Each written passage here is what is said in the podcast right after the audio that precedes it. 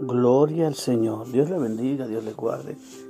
Bendiciones para cada uno de ustedes, mis amados hermanos. En este momento glorioso y maravilloso, vamos a hablar sobre otra enseñanza que tiene demasiado, demasiada importancia para nosotros. Y vamos a hablar sobre los frutos del Espíritu. Gloria al Señor. Los frutos del Espíritu. Vamos a ver que cómo la Biblia nos muestra cuáles son esos frutos. Primeramente, vamos a ver que hay eh, diferencias entre lo que es los dones del Espíritu y lo que son los frutos del Espíritu.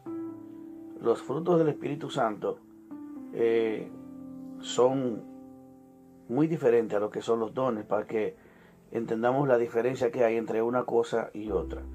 Inmediatamente iremos al libro de Gálatas capítulo 5, pero no sin antes pedirte que, te, que, me sigas en la plataforma de, para seguir estos podcasts que van a ser de gran bendición para ti, no solamente para que lo, lo recibas, sino también para que lo compartas con otros y cada vez eh, que, salga un podcast nuevo, tú le das a la campanita de notificación para que puedas también eh, recibir cada día nueva, una nueva enseñanza que cada día lo hacemos. Así que así tendrás eh, siempre material, siempre tendrás una, algo nuevo que aprender. Iniciamos en Gálatas capítulo 1, bendito sea el Señor. Vamos a leer desde el versículo 16. Em, Digo pues, andad en el Espíritu y no satisfagáis los deseos de la carne Escuche bien, porque el deseo de la carne es contra el espíritu y el del espíritu es contra la carne. Y estos se ponen entre sí para que no hagáis lo que quisieres. Pero si sois guiado por el espíritu, no estáis bajo la ley y manifiestas son las obras de la carne, que son adulterio, fornicación, lascivia, inmundicia, idolatría, hechicería, enemistades, pleitos, celos, iras, contienda, disensiones, herejías, envidias, homicidios, borracheras, orgías y cosas semejantes a estas, acerca de las cuales os amonesto, y como ya lo he dicho antes, que los que practican tales cosas no heredarán el reino de Dios. Pero miren el punto importante, más el fruto del Espíritu, y quise por eso hablar del contexto completo, es gozo, escuche bien, el, gozo, el fruto del Espíritu es gozo, paz, paciencia, benignidad, bondad, fe, mansedumbre, templanza, contra tales cosas no hay ley. Por lo que son de, pero los que son de Cristo han crucificado la carne con sus pasiones y deseos. Si vivimos por el Espíritu, andemos por el Espíritu. No nos, no nos hagamos vanagloriosos, gritándonos unos a otros, envidiándonos unos a otros. Aleluya. Pero miren que es importante el versículo 25. Dice, si vivimos por el Espíritu, andemos por el Espíritu. Y está hablando de los frutos del Espíritu. Aquí no nos está hablando de los dones del Espíritu. No nos está hablando de hablar en lengua, no está hablando de profetizar, no está hablando de, de nada de eso.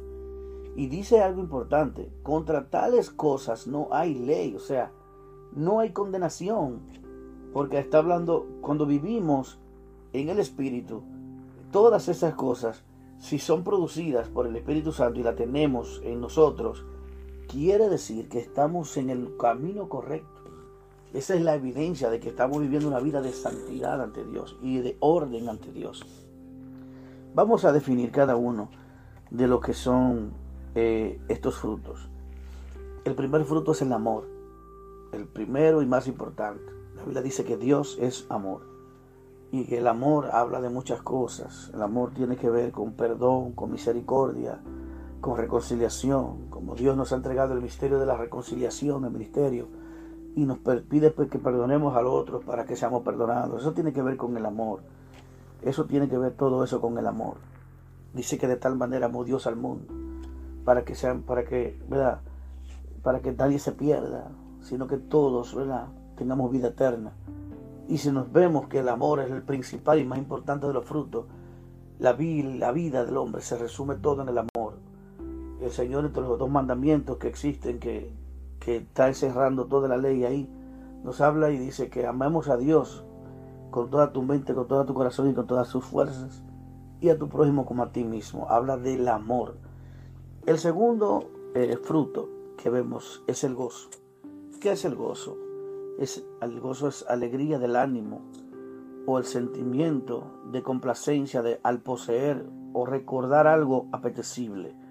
O sea, tenemos un sentimiento de complacencia, de poseer o hasta recordar algo que nos apetece, algo que nos complace, algo que nos hace sentir de buen ánimo, alegría, sentimiento de complacencia.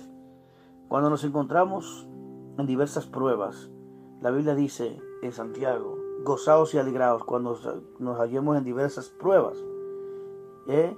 Y cuando recordamos que aún las pruebas eh, producen en nosotros paciencia, todas esas cosas que vamos a ver, o sea, esas cosas producen en nosotros, si nos gozamos, van a producir un fruto y es paciencia y lo vamos a ver. Recordamos las promesas de Dios para mi vida. Eso trae el gozo del Espíritu Santo. Cuando estamos en prueba debemos de aprender a gozarnos. Y si no nos estamos gozando, tenemos que pedirle al Señor, Señor, ayúdame a gozarme las pruebas. Porque quiero ver las promesas, porque sé que las promesas son más grandes que las pruebas que yo eh, puedo estar pasando. Estas dos cosas nos fortalecen, pues el gozo del Señor es nuestra fortaleza. Otro punto importante es paz. Es un estado de tranquilidad y quietud. ¿Eh? Aleluya. Y esto, déjeme decirle que ese estado de tranquilidad y quietud es la ausencia de guerra o violencia pero eso es algo, un sentimiento interno. Porque en medio de las pruebas, eh, en medio de la tempestad, podemos tener paz. ¿eh? Como la tenía Jesús en medio de, ese tremendo, de esa, turbulencia en, el mar, como se, la, casi las, las, las barcas se partían. Y mientras él dormía en paz, los discípulos estaban desesperados. Y el Señor les decía, tengan paz ¿Por qué tienen miedo, hombres de poca fe? La tranquilidad es un estado de quietud, es algo que lo produce el Espíritu Santo también. La paciencia es el punto número cuatro, el fruto. Es la capacidad eh, que posee un sujeto para tolerar o atravesar o soportar una determinada situación sin experimentar nerviosismo ni perder la calma. Esa es la paciencia, o sea, es una capacidad que Dios nos da para tolerar y atravesar o soportar determinadas situaciones en la vida sin nosotros perder la calma. Esa es la paciencia. El punto número 5, la benignidad. ¿Qué es la benignidad? Que se caracteriza por mostrar una buena voluntad, comprensión y simpatía hacia una persona o un grupo. Esos tenemos que tenerlas, la benignidad, ser personas benignos. ¿eh? Que tengamos buena voluntad, que tengamos comprensión, comprensión, que tengamos simpatía, que tengamos empatía con los demás. Otro punto importante, la bondad, amados. Cuando nosotros tenemos también eh, la bondad, es hacer el bien. Es un comportamiento virtuoso la bondad. ¿Por qué? Porque a veces hay personas que están a nuestro alrededor, que tienen necesidad y debemos de tener un corazón bondadoso para dar cuando vemos necesidad, cuando tenemos hermanos con necesidad a nuestro alrededor. Y esto quiero ministrarle a la vida de cada uno de ustedes. Todos nosotros tenemos amigos, familiares, eh, eh, hermanos en Cristo que están pasando necesidad. Y si nosotros Dios nos ha proveído, si Dios nos ha provisto, si Dios nos ha dado provisión, si Dios ha, sido el giré de nuestra vida, tenemos que aprender también y dar de lo que nosotros recibimos. Dice la Biblia, dando es como se recibe. Porque es mejor estar en la posición de dar que de recibir, hermano. Si tú tienes, si, si tú tienes, la Biblia dice, escucha esto, la palabra que dice el Señor dice que la bendición de Dios es esta, que tengamos, esta es la prosperidad de Dios para nosotros, que tengamos siempre en todas las cosas lo suficiente para que tengamos que compartir, o sea, para que tengamos algo para por compartir con los que padecen necesidad. Esa es la bendición de Dios.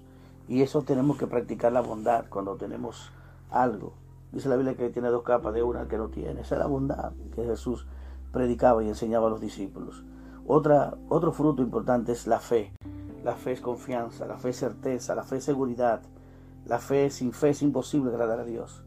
Tenemos que creer, la fe es algo que atraviesa las dificultades, es algo poderoso que atraviesa las, las barreras que nosotros podemos ver con nuestros propios ojos. Y tenemos que pedirle a Dios cada día que aumente nuestra fe para que podamos permanecer aún por encima de todo lo que vemos con nuestros ojos. Y la Biblia dice que no, el enemigo de la fe es la vista. Por eso dice, no es por vista, sino por fe. Porque lo que vemos a veces nos impide ver lo que Dios está viendo y las promesas de Dios. Amén. El punto número 8 es la mansedumbre. La mansedumbre es una docilidad y suavidad que se muestra en el carácter o se manifiesta en el trato. Una persona mansa, una persona eh, dócil, es una persona suave, tierna, que muestra un carácter, eh, un buen trato, apacible. Por eso es que vemos que el Señor, por ejemplo, me trae a la memoria que dice las escrituras que Moisés era el hombre más manso de la tierra.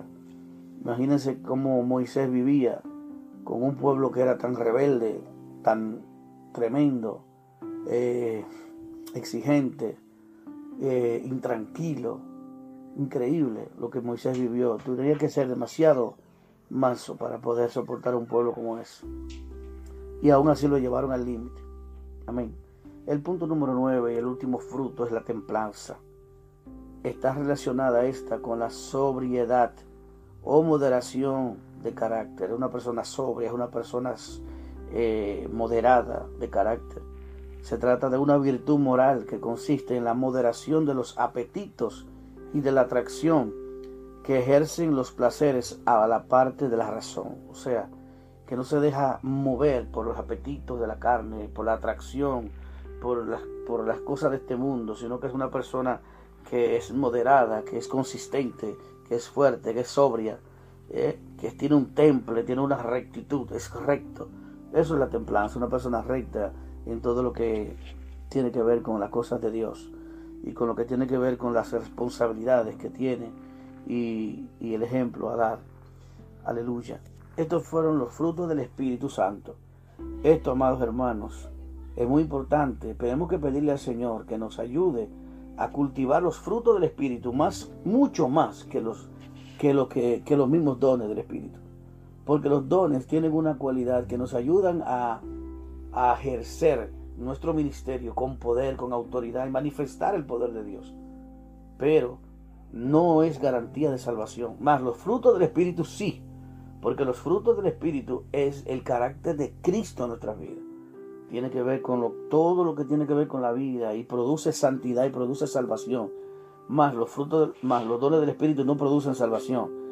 Porque recuerden que Jesús le dijo en una ocasión a algunos, dicen, aquel día muchos me dirán, en tu nombre echamos fuera demonios, en tu nombre hicimos milagros, hicimos prodigios, hicimos aquello. Está hablando de personas que tienen la llenura del Espíritu y haciendo milagros, y haciendo prodigios, y profetizando. Son los dones del Espíritu. Más el Señor decía que eso se condenaban. Pero de los frutos del Espíritu, aquí dice la palabra en el versículo 22 del capítulo 5 de Gálatas. Contra tales cosas no hay ley, o sea, no hay condenación. Vamos a ver qué dice la otra versión, la palabra de Dios, la lengua, la traducción eh, actual. Dice, um, dice, en cambio, el, Espíritu, verso 22, el verso 20, ¿verdad? 5, eh, 22. En cambio, el Espíritu de Dios nos hace amar a los demás, estar siempre alegres y vivir en paz con todo. Nos hace ser pacientes y amables, tratar bien a los demás, tener confianza en Dios, ser humildes y controlar nuestros malos deseos. No hay ley que esté en contra de todo esto. Aleluya. Bendito sea el Señor. O sea, no hay ley que esté en contra de todo esto. Cuando tenemos todas esas cualidades, ¿eh? amar a los demás, estar siempre alegres, vivir en paz, ser pacientes, amables, tratar a los demás bien, ser empático, eh, simpático también, tener confianza en Dios, ser humildes y saber controlar nuestros malos deseos, que eso es hablando de la templanza. Contra tales cosas no hay ley, amados. Así que tengamos que pedirle al Señor, pidámosle al Señor nuestra su ayuda para que cultivemos los frutos del Espíritu, pero eso lo hacemos, hermano, en oración. Tenemos que orar constantemente y ver cuáles son las, las cosas que nos hacen falta de esta para pedírsela al Señor. Y termino con esto, que por ejemplo la paciencia, la paciencia es algo que se produce, que es producida por las pruebas, por las tribulaciones. O sea que dice la Biblia por eso que nos cosemos cuando tenemos diversas pruebas, porque también la Biblia dice que la fe que la, que, la, que la tentación y la, la, tribulación produce paciencia. Es decir, que la paciencia es necesaria. Y dice, tenga la paciencia su fruto completo. Así que Dios te bendiga y Dios te guarde, amados. En esta hora quiero bendecir tu vida, quiero bendecir tu matrimonio, quiero bendecir tu hogar, tu trabajo, tu empleo. Quiero bendecir tus hijos, quiero bendecirte todo lo que hay en tu mano, todo lo que está frente a ti, tus padres, tus madres, tus familiares. Que Dios te bendiga, Dios te guarde. Espero que sea de bendición para tu vida y que sigamos cultivando los frutos del Espíritu. Así que, amados, bendiciones. Compartan este audio con sus seres queridos y seguimos edificados sobre la roca. Dios te bendiga y Dios te guarde. Amén.